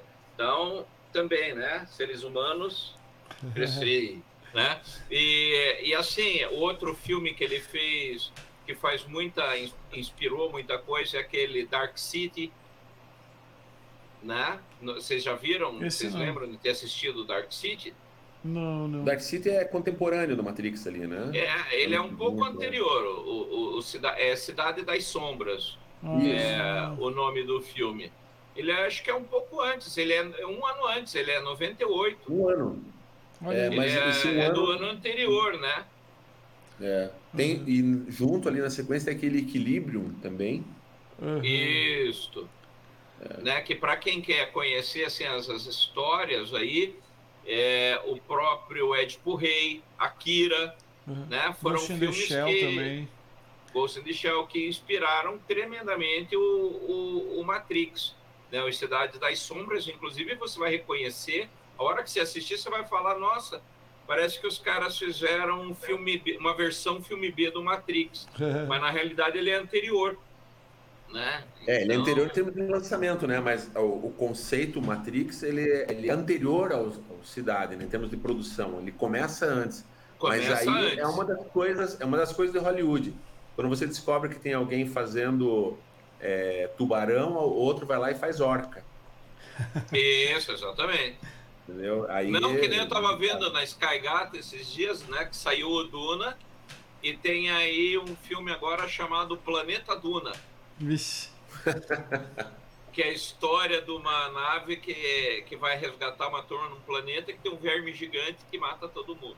Nossa. Pô, podiam lançar Druna, né? Druna. É, é tem tudo isso. Então tem essas piras, assim, né? É, é, e daí, vai lá. Mas me diz uma coisa, a gente já está falando muito do passado. Uhum. Tá cheio de review. E o que vocês esperam do filme 4, pelo amor de Deus? Pois é. O que espera do filme 4 é um pouquinho mais de Lewis Carroll, que é mais passado ainda, né? Mais Alice no País das Maravilhas. É um pouco mais é, também de voltando a Oz, né? Ao Mágico de Oz, que também é citado no primeiro filme, né? Uhum. Kansas is, is é, going, going bye, bye, bye, né? É. é. E e é, é, lógico que tem esse temor de ter um pouco de mais do mesmo. Né? É, o que, que eu espero em termos de surpresa e emoção é não muito mais do que uma, um avançar nessa expansão. Mas eu, eu imagino que ele vai ter algo a mais ainda. Porque o, eu, eu lembro claramente assim do segundo filme, quando eles estão no mundo real lá, que a, a Nabucodonosor ela empaca ali, quebra, né? Porque eles têm que fazer o pulso lá e eles saem correndo no meio dos escombros. A Trinity, o, Neo e o Morfeu. É... Aí, daqui a pouco, o Neo para e se vira para trás. A Trinity pergunta o que aconteceu. Ele falou: Eu tô sentindo as máquinas. Eu tô sentindo elas. E aí ele segura com o poder ali. E eu lembro claramente da minha sensação que eu tive naquele momento na sala de cinema. Eu falei, cara, a gente está dentro de outra simulação. Isso é, é só uhum. mais uma camada de casca de cebola. Então é uma simulação dentro de uma, uma simulação. simulação. Aí eu comentei isso com um amigo meu que também é fã da trilogia. Ele falou assim: não, Glauber, ele é o escolhido. Ele consegue fazer isso. Lembre-se disso, ele é o escolhido. Uhum. É, mas eu acho que não. Eu acho que era só mais uma simulação. Né? É, que talvez agora sim a gente se depare com um universo real. Alguém colocou outro dia um cartaz do filme 4. Eu até fui procurar agora há pouco aqui para ver se era real ou não, mas eu acho que não era real. Porque o título que tem em cima do cartaz é um cartaz branco com as duas pílulas, né? E em cima está escrito: é, A escolha é sua. E teve um cartaz que eu vi outro dia falando, dessa vez baseado em fatos reais. o que faria talvez um pouco mais. Seria um spoiler, né? Uhum. Mas é um spoiler, na verdade, não é um, não é um spoiler surpresa. Ele é uma das possibilidades daquilo de quem acompanha e estuda assim com muita profundidade, esmiuça esse universo e aqueles que fazem análise do trailer, né? Tem gente uhum. que analisa parando frame a frame, tem várias análises assim. Sim. É, é interessante mostrar que o Morfeu, que é mais jovem, que é um outro ator que está fazendo o papel dele, ele, ele é uma construção digital. Ele não está no mundo real, ele está na simulação. Isso é o trailer revela. Assim como a Trinity, também ela tem pedaço dela que é informação, é código, né? Uhum. Então, de alguma forma, mesmo esse mundo que parece real também não é real. Ele, talvez o que a gente tenha visto no trailer seja somente uma camada de simulação. Talvez o trailer elas não entregaram, ela na verdade, né? É, né? só uma diretora, não entregou é, o mundo real. Porque talvez o mundo real não exista, né? Aí pode ser uma das surpresas que o filme possa trazer. Mas é, é alimentar muita, muita teoria, né?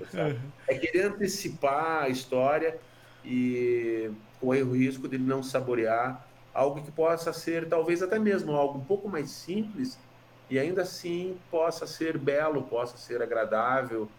É... E a gente já viu no trailer que ele tem de tudo um pouco, com um colorido a mais. Uhum. Um colorido a mais. Ele tem um arco-íris presente nesse mundo real o tempo todo, assim, nas camadas de cores, né? Ele tem um, uma paleta de cores que ela é espalhada nos frames, que remete à cena final do terceiro Matrix, que é quando a Oráculo conversa com o arquiteto uhum. e tem a uhum. menina que fez o arco-íris. E a Oráculo fala: Você fez isso para ele, né? Pro Neil. Ela é, eu fiz para né? ele. A, a sete. Sete. É, sete, exatamente. Então, isso talvez seja querer fantasiar um pouco acima. Mas eu quero deixar por último, daqui a pouco, eu acho que o Fernando podia falar um pouco mais, é, de uma teoria que ficou meio abandonada no meio do caminho, no que diz respeito à trilogia como um todo. Que talvez a linha do tempo não seja aquela que a gente consumiu. Filme 1, filme 2 e filme 3. Não sei se hum. vocês sabem. Eu não tô ligado, não. a gente tá falando da expectativa do filme novo, Fernando. Fala um pouquinho da expectativa, Fernando. Qual que é a tua expectativa? Bom, eu, eu, não sei se meu áudio tá melhor agora. Eu peço desculpa aí pelos problemas técnicos. De boas. Eu tentei usar o notebook aqui, daí peguei o fone que é mais, mais gamer, assim, tem, um, tem um microfone um pouco melhor. Mas eu, é, se o Anderson conhecer alguém que trabalha com informática aí, Anderson, pra me ajudar? Casa de Ferreira, espeta de pau no meu note. Enfim, resolveu é. bloquear. Eu diria até que é um agente da Matrix. É, né? Tá entrando. Acho que eu não é, sou tão relevante assim. Na linha aqui, eu acho que estamos sendo observados nesse momento. Verdade. Então, gente, eu confesso que eu fiquei um pouco dividido quando eu. Assim, quando eu soube do quarto filme, eu falei, bom, peraí, Bom, o que, que vai ser? Vai ser um. Porque se fosse um reboot, eu teria um pouco de medo. Não, vai ser uma continuação. Não, peraí, vamos ver o que, que qual que é. Aí eu vi que é, acho que é, é só a Lana, né, que tá participando, né? Não é a. Sim. A Andy, né? Andy, né? A, a irmã dela, né? É... Mas assim, a Lana é ousada tal, né? A gente tem uma certa impressão que às vezes ela, ela é o frente do, do projeto mesmo, né? Digamos assim. É... Mas assim, uma coisa que, sei lá, talvez eu esteja sendo um pouco chato purista, assim. Mas eu senti falta do Morpheus. Para mim, assim, ele era um cara muito chave do primeiro filme. Sabe, é aquela. Parece que ele é o alicerce, assim, do. É lógico, né? O, o importante é o Neil, a, a Trinity tem toda a função dela ali de. Né, de, de juntar a eles, de conduzir a trama. Mas parece que o, que o Morpheus não, ele é o cara que ele tá seguro, que ele, ele sabe que é o Neo, ele confia a vida dele naquela, naquela profecia. E daí eu, ele não vai estar tá no, não vi no trailer, ele não vai estar tá no filme, eu já fiquei um pouco assim confuso. Eu tenho medo da solução que eles vão dar para isso. Pode ser que eu esteja falando. Mas, mas aquele ator que é parecido com ele. É o Morpheus. É, Não, ele é um, é, não é Morpheus. Não tá o Lauren Fishburne, mas o personagem Morpheus tá. É, é. Então, me deu um pouco de medo. Porque o, o, outro que não está é, o, é aquele que fez o Senhor dos Anéis também, né, que é o Agente Smith. Esqueci o nome do ator, que é o nome. Hugo Irving. E, é, o Irving. É, mas ele teria uma, uma, assim, uma, uma, uma justificativa muito clara para não estar tá no filme, né? Ele era o agente que foi enfim, ele era o, o vírus, né? O, o, programa que não quis ser deletado e ele é a, toda a causa do filme, do, do, do, da trilogia em si, né? Da história da trilogia, né? O segundo e o terceiro filme eles vão se desenrolando porque dá zica com ele, né? Ele vira basicamente um vírus indestrutível ali, vírus entre aspas, né? Ele é mais que um vírus. Mas veja, se a gente estiver falando de uma outra realidade dentro do Matrix, pode ser que nessa realidade nem exista aquele Morpheus do Fishburne, a gente esteja falando Exatamente. né, o Morpheus seja uma função, não uma pessoa. Sim. E que nessa camada não exista o, o aquele agente, né, o agente Smith. É, Ele conforme. Exatamente, conforme eu fui é, procurando. Assim, eu não gosto de ter muita informação sobre, esse, sobre os filmes quando eu vejo, assim. Mesmo que seja uma continuação, um reboot, sei lá. Mas Matrix tem, eu tenho tanto essa pega emocional que eu falei, não, uhum. alguma coisa eu tenho que ver. E isso foi me acalmando um pouco, sabe? Essa, essas questões que o Glauber já, já deu uma pincelada com relação às teorias, que de repente eles vão fazer um mind blow ali na, na, na gente de novo, e cara, não era nada do que vocês viram.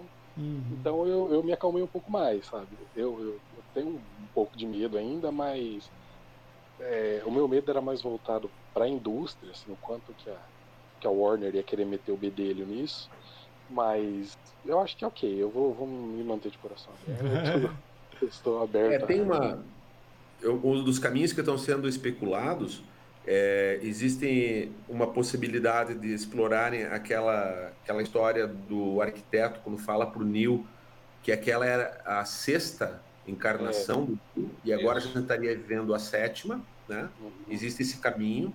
Existe um outro caminho que fala que o Neil não era o escolhido, aquele Neil não era escolhido quando o Oráculo no primeiro filme fala para ele, infelizmente não é você. Você tem o potencial, quem sabe numa próxima vida, né? Então existem essas licenças que foram, é, não digo que foram plantadas lá atrás, mas que podem ser colhidas porque estão lá.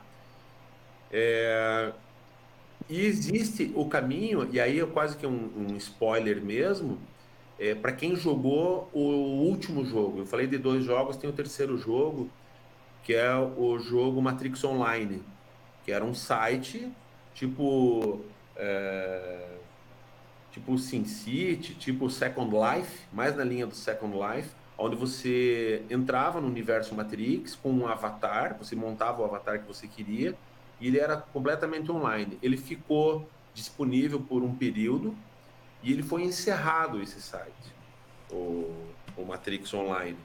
É, e foi encerrado com uma história que encerra. A história é a seguinte, e isso vai explicar talvez um pouquinho o que aconteceu com Morpheus e por que, que esse Morpheus que está no trailer, ele é um Morpheus mais jovem. Né? O ator assumiu que é o Morpheus, que não é o Lawrence Fishburne, mas é uma versão jovem. Mas parece que ele é uma versão digital, parece que não existe o Morfeu real, ele é só um resíduo de informação, ele talvez seja um programa. Um avatar. É, é porque no jogo Matrix Online, o Morfeu morre. Hum. Ele morre porque ele, depois do fim da história do, do Revolutions, é, quando o Morfeu fica sabendo o que aconteceu com o Neo, que o Neo morreu tentando é, resolvendo o problema, né, trazendo paz, acabando com a guerra, ele vai em busca do corpo do Neil. Lembra que o corpo do Neil é carregado pelas maquininhas no final, né? E ele tem uma cruzada dentro do jogo Matrix Online que é buscar o corpo do Neil e ele acaba sendo morto. O personagem dele é morto nessa busca. Porque o corpo do Neil ficou espalhado pela, pela cidade, as informações deles, é, do, do residuais do Neil, elas podem ser montadas de novo, e isso fazia parte da saga do jogo. Né? É, então, talvez isso seja um elemento que elas possam, ou ela, né, a Lana, possa utilizar dentro da história. É uma, também uma das linhas sendo especuladas para o filme. E outra, forma, é, e tem eu, aquela eu, linha. Parte, eu não queria ter visto o trailer, eu queria ter só ver o filme sem expectativa nenhuma. Mas é. como é inevitável você não saber das coisas, eu assisti. É, mas tem, viu, Glauber, mas tem aquela outra linha também que fala que é, o Matrix era um filme, né? Dentro de uma outra realidade. Matrix aí, era isso, uma Matrix dentro da Matrix. É, né? Era uma Matrix dentro da Matrix que o próprio o próprio personagem lá, o Agent Smith. Não, o, o, o Neil, o Keanu Reeves, né? Por isso que ele tá com aquela cara de John Wick. Ele é, é um ator que tinha interpretado é, o Neo no filme Matrix, né? Bom, no então trailer... também tem essa teoria aí. No trailer do Matrix 4, tem em dois momentos aparece uma projeção do primeiro filme. Isso. Como tá sendo um filme né? mesmo. É. Né? Então eu... tem essa especulação aí também que rolou. Eu não, eu não sei se vocês acompanham essa, essa teoria, que ela, ela é antiga já. É isso que eu até estava meio passando por cima é, do que o Anderson estava falando aí. É, é, mais outra teoria. Que até é antes de se, se ter ideia que existiu o quarto filme. Que o que na verdade acontece lá em Zion, toda. Quando eles estão fora da Matrix, que eles estão é, no que seria a Terra, né? Que existe Zion, tudo, aquilo lá ainda é uma Matrix Uhum. Aquilo ainda é para manter os seres humanos é, é, é ainda como aprisionados. aprisionados. Eu não gosto muito dessa teoria, porque daí vai girar no Matrix, dentro de Matrix, que dentro de Matrix, né? E ela é meio usada para justificar ali, porque no final o, o Neo, no, principalmente no último filme lá, ele tem uma, uma sensibilidade, ele consegue, né? Conseguiu ter uma, uma, uma espécie de sincronia humana, é, biológica, é, mecânica com as máquinas, então ele meio que consegue parar as máquinas ali, ele, ele tem uma certa conexão, sei lá do que, com o servidor mística. Transcende, né? Transcende com o servidor lá, então ele tipo ele consegue parar as, as o, a, o, ataque da, da do, das máquinas quando vem para a nave dele lá que ele está tentando chegar ao servidor. Mas eu, eu, achava meio furado isso aí, eu não, não gostava dessa, sei lá, né? O pessoal não gostava. É, porque, porque ele vira... esse, ele abre essa chance desse loop infinito, né? Isso é, ele não é muito agradável.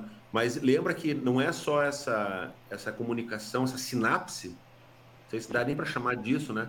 Que abre pra, ou para essa camada de estar numa outra é, simulação, ou ele realmente tem algum dom paranormal, aí muda até o gênero do filme, é, mas talvez muito mais em termos de interface biomecânica, química, elétrica, com o que quer que esteja acontecendo ali.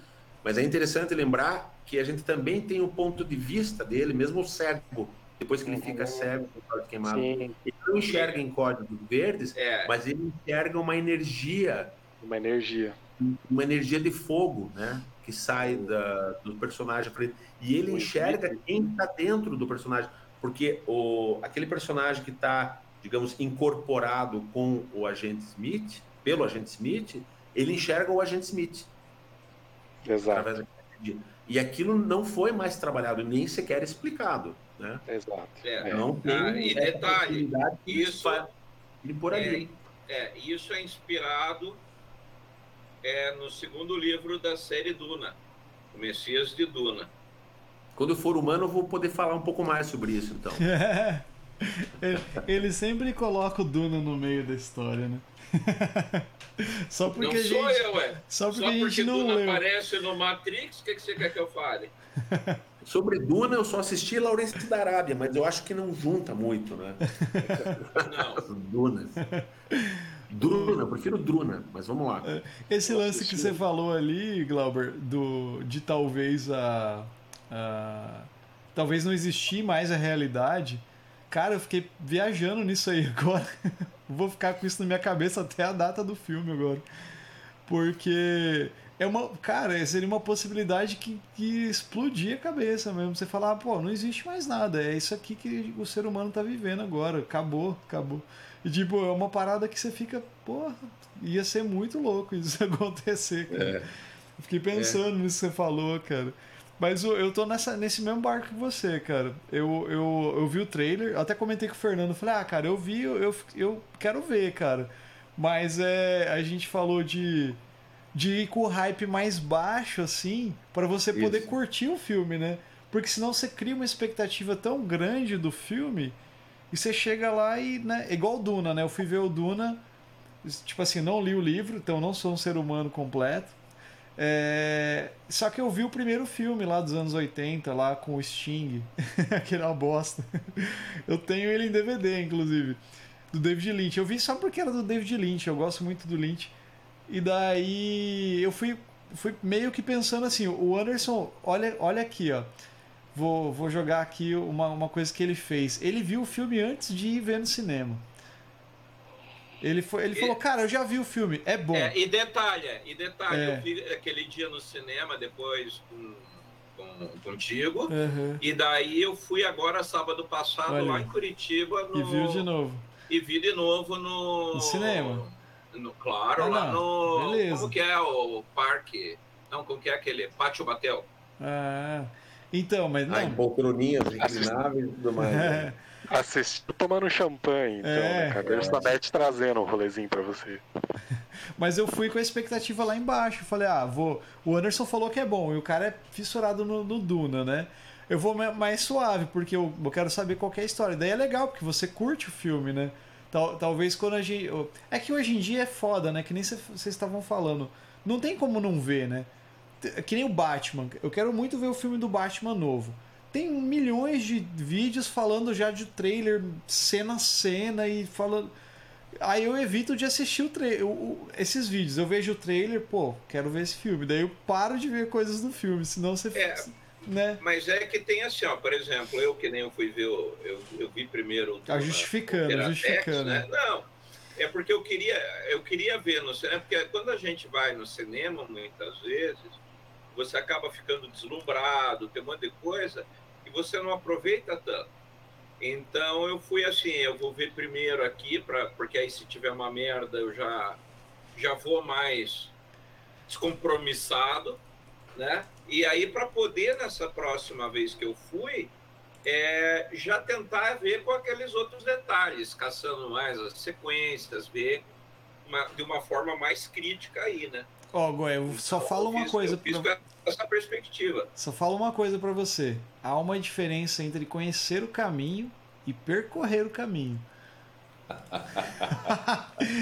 aí, ó. Aí, ó. Tipo, eu, eu sou. Eu queria. Eu quero a experiência. Depois eu vejo. Eu vejo fora da lei. Então, é, né?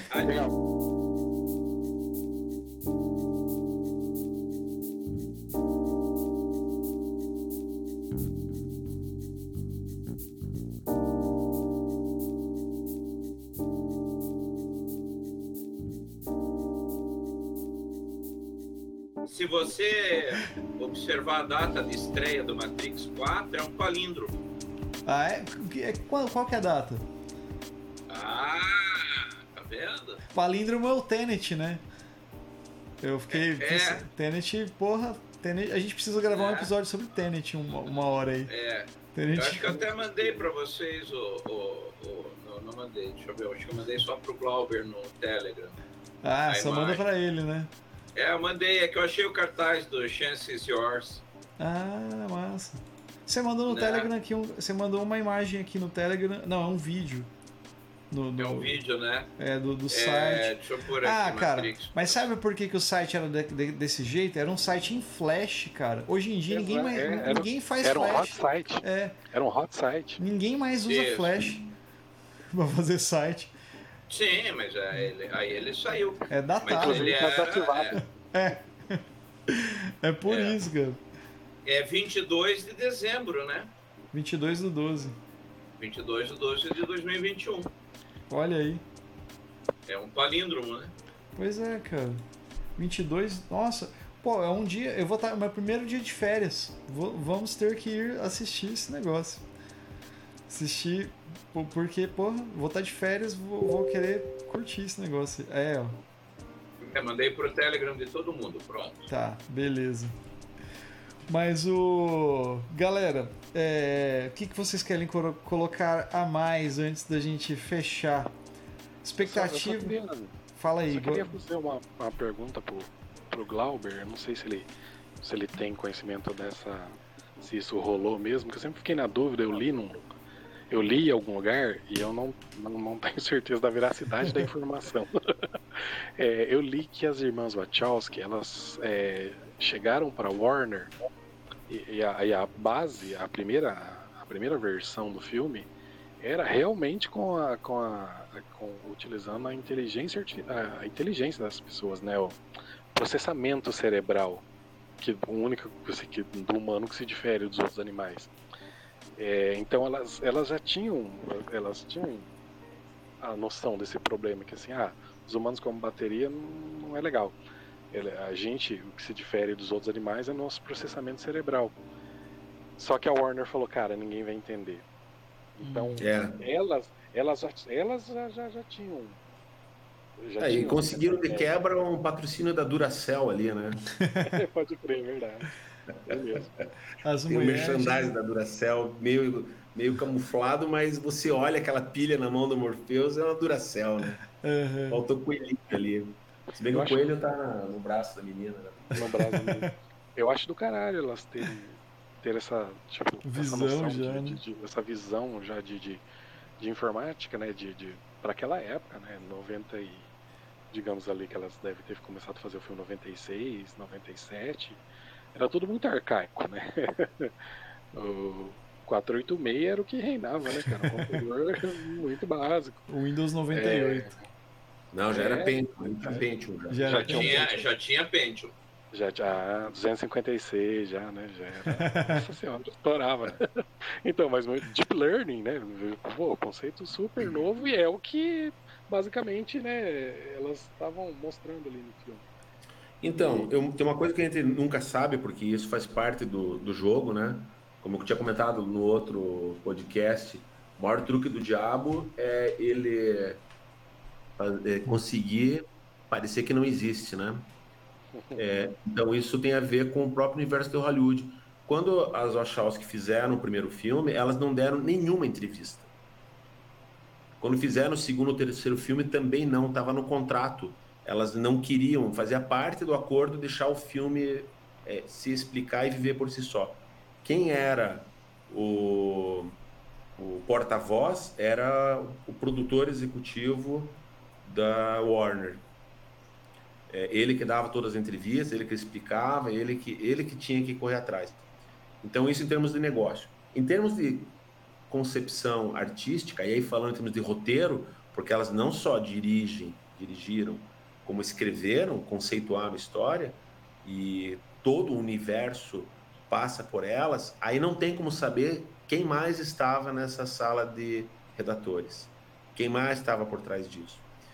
É, não raro, muito comumente, é, já há algumas décadas, Hollywood se utiliza do conceito de consultoria técnica.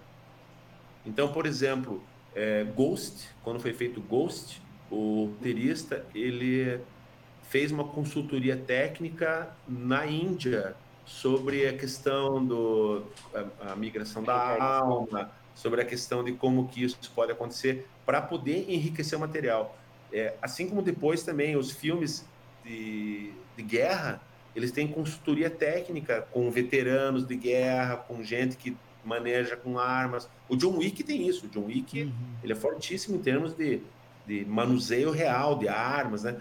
Então a consultoria técnica ela acontece. No Matrix a gente não tem, essa, eu não tenho essa informação e isso não está nos créditos, porque isso é acreditado nos filmes, né?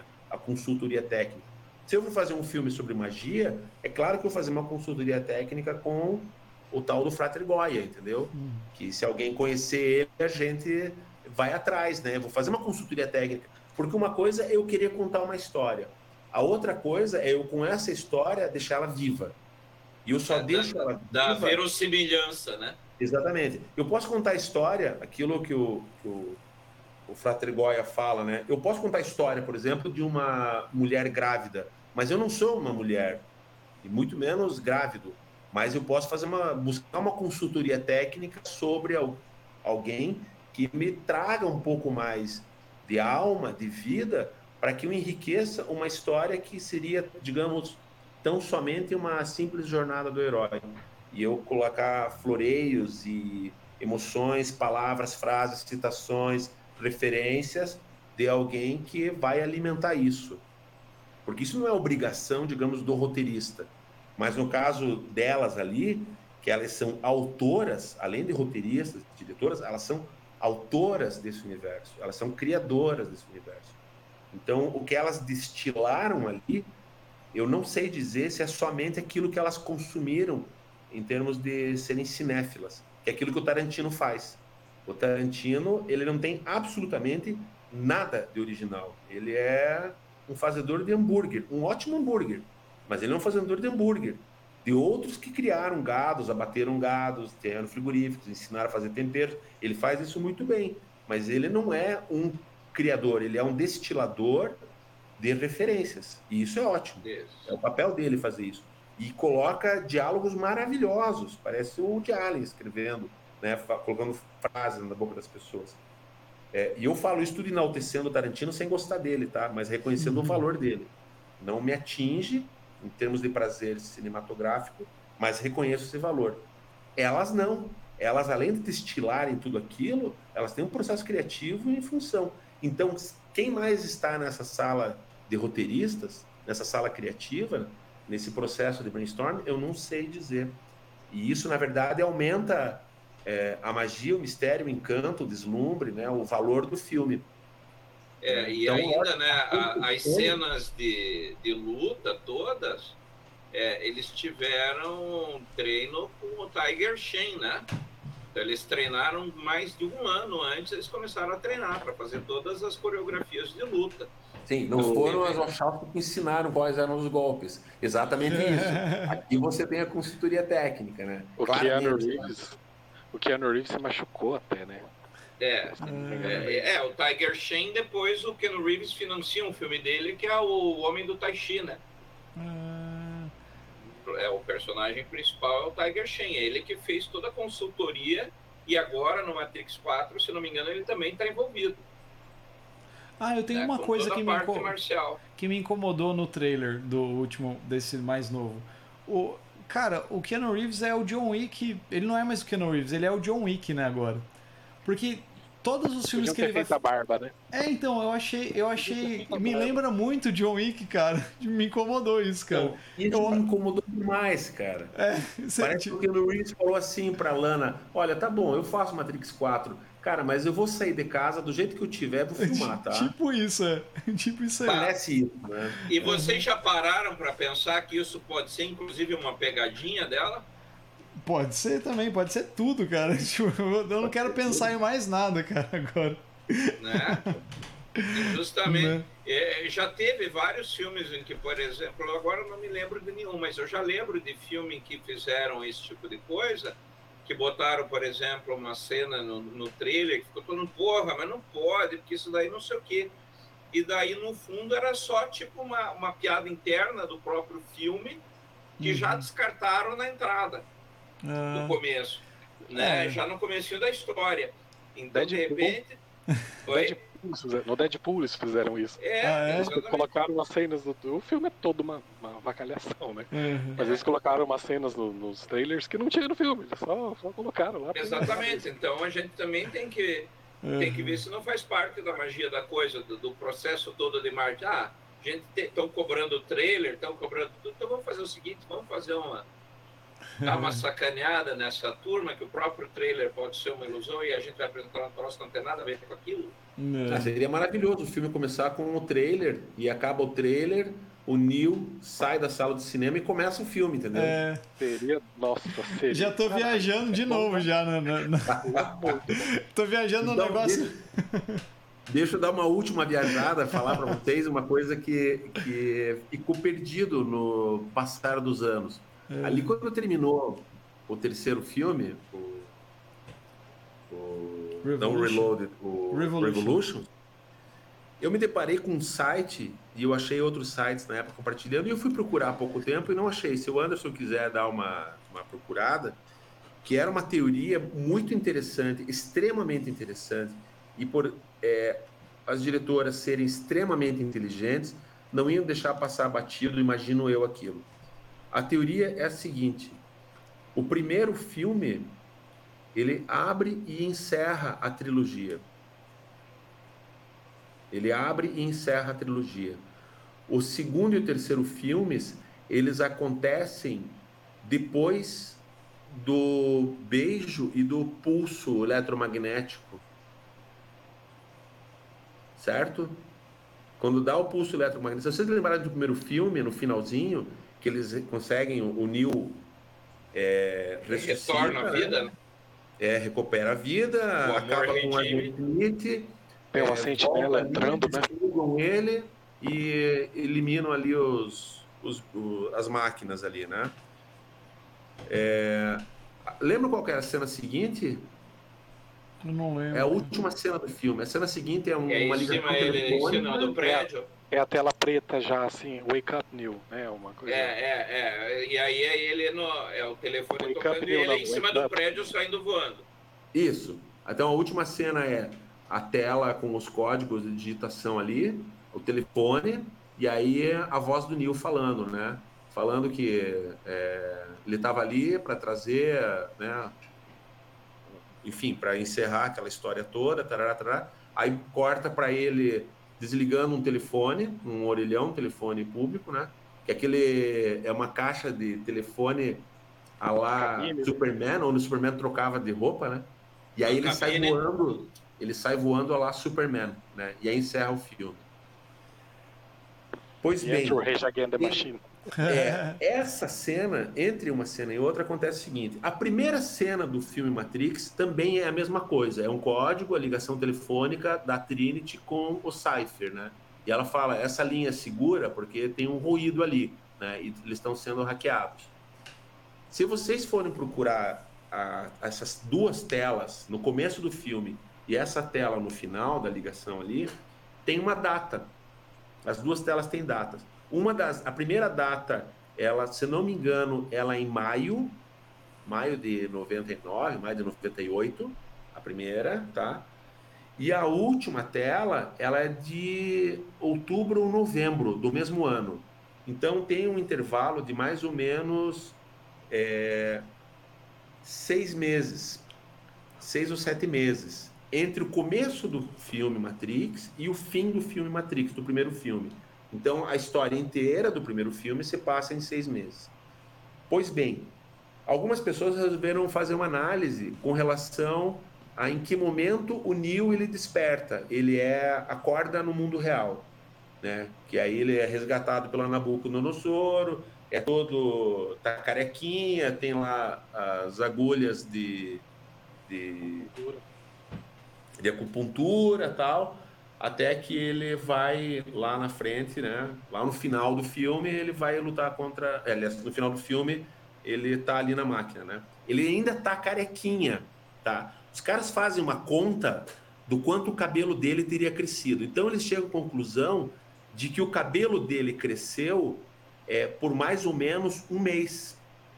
Então, a história do primeiro filme não é seis meses, ela é um mês. E quando você vai para o segundo filme, para o Reloaded, tem uma discussão entre o Morpheus e alguém lá de Zion que estão falando sobre o, o Neil. E aí fala assim: o Neil, é, nos últimos seis meses, ele resgatou mais gente do que a gente fez nos últimos anos. Tá? Nos últimos, então ele fala, nos últimos seis meses. Então os caras contam seis meses, mais um mês, porque daí do segundo para o terceiro filme a história se passa em 48 horas. O, o Revolutions ele acaba em um, dois dias a história. Ela é, ela é muito curta, ela é um período de vida curto em Zion e no mundo das máquinas. Então a data ela fica dentro desse período entre a primeira chamada telefônica do Matrix, do primeiro Matrix, e a última chamada telefônica do primeiro Matrix. E alguém fala assim: aquele Neo voando no final é o residual do Neo depois do do Revolutions. Caramba.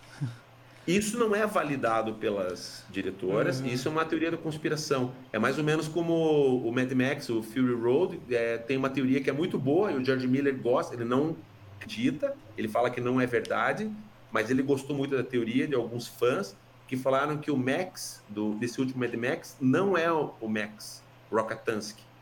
Hum. Ele é o menino fera do segundo filme. E aí tem toda uma explicação, toda uma teoria que vai justificar isso.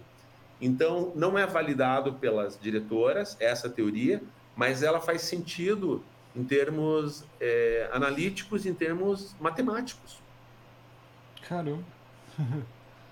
o que acaba enriquecendo ainda mais a Sim. história. Uhum. Sim. Total. Já viajei mais aqui. É. Agora, colocar o primeiro filme, assistir o um pedacinho lá, tirar, colocar os outros filmes assistir, daí voltar pro primeiro filme para fazer, o encerramento. fazer o encerramento. E ele faz sentido isso. Que loucura. Eu tinha, eu tinha lido bastante coisa sobre o filme, mas eu vi que tinha coisa para ler ainda. É, né? É. tipo isso. Não, e, e, tem ainda outra teoria que fala que eles vão descartar é, que o filme 4 vai ser a continuação do primeiro, né? E não do terceiro. Porque também tem uma teoria que, vai, que fala aí que eles vão ignorar o segundo e o terceiro filme e fazer como continuação do primeiro. Hum. É, existe essa teoria aí. É, enriquece essa teoria que o Glauber falou ali também, né? Que é, a, a minha esperança ser. é que quando acabar o quarto filme, quando rolar os créditos finais, vai ter um trailer do filme 5. Seria massa. Esse a ser lançado dali três meses, entendeu? Olha só. Esse, esse golpe pode acontecer. Seria interessante, já pensou? É, ou a coisa ir para HBO Max, um universo expandido, isso é possível. Aí é muito dinheiro que possibilita isso acontecer mesmo. É verdade. Spin-offs e tudo mais, né? Isso é, é possível. Glauber, mas é, uma opinião tua também, como, como alguém da área, assim. O, o, primeiro filme, como você mesmo falou, o Anderson, né? Todos nós comentamos, ele transcende muito na questão técnica. Para esse quarto, não dá pra gente esperar isso, né? a Lana assim. disse que sim. A Lana, a, é, aí é. Porque agora ela dá entrevista, né? Ela disse que sim, que eles inventaram coisas novas em termos de tecnologia para esse filme. Eu, no, nos trailers não dá para enxergar isso. Não, não é possível. É, mas, mas, é que aí que tá. Só que se ela põe no trailer, é, já alguém bota num filme antes de estrear o Duna, já vai ter outro filme com o mesmo efeito. Sabe é, como é Hollywood? É. Tem isso, né? Ela vai fazer. Galera não vacila, né? É. Ela vai fazer igual. Tá ligado aquela banda ABBA? Que eles estão voltando a tocar, né? Só que eles não querem aparecer, porque eles estão velhos. Então eles estão fazendo uma parada que os clipes e os shows vão ser digitalizados. Eles vão usar aqueles sensores e tal. Tipo um gorilas, tá ligado? É, isso que eu ia falar, tipo um gorila. Tipo, cara, é, já, você acredita nisso? Vão criar hologramas do ABBA. É, vai ser uma parada nesse. Eles lançaram uma música nova, inclusive eles vão fazer show assim, cara. Vai ser uma loucura. Já pensou se elas fazem um esquema nesse sentido aí no Matrix? Não dá pra esperar um monte de coisa, cara. Ó, oh, é... loucura, né? Depois procura aí pra você ver. procura isso aí depois. Eu vou mandar pro Goi, ele te manda.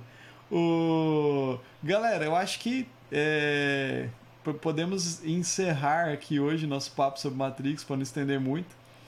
É... Se você não viu Matrix ainda, veja, veja os, os três filmes e o Animatrix, que são as animações, antes de ver esse próximo filme. Tem fácil aí para para acesso, né? Deve ter na Netflix, na Amazon, deve ter na HBO. Agora tá na HBO Max também, né? Mas. Marcelo. É. Se, se você não viu ainda, o que, que você tá fazendo da sua vida? Não, eu vi todos, eu vi todos. não, não, eu tô falando pra Ah, pra quem estiver né? ouvindo, né? É. Meu Deus, é. cara, como assim é. você não viu uma você, Porque você se você não, não viu, não, se você não leu Duna, você não é digno de ser chamado de humano. Se você não viu Matrix, nem primata você pode ser, né? Você, você não... é bem Vergonha para os primatas. É, exatamente. Você tem o mesmo QI de uma samambaia de plástico. então, muito obrigado, Fernandão, Glauber aí pela presença hoje. Legal bater um papo sobre Matrix aí, que é especialidade de vocês. Ah, e falar tudo que a gente gosta é, é mais prazeroso ainda. É legal pra caramba. E, e o Goya, sempre tamo junto aí. É, eu queria mandar um abraço para todo mundo que gosta de Matrix e que vai assistir depois que viu esse podcast. Mandar um abraço também para Tabata lá do Cinemax, que, que é a apoiadora do nosso projeto de podcast e a gente apoia o projeto de cinema dela. E quem sabe aí estamos vão ter, teremos mais novidades. Vai que, né? é isso aí, gente. Deixa eu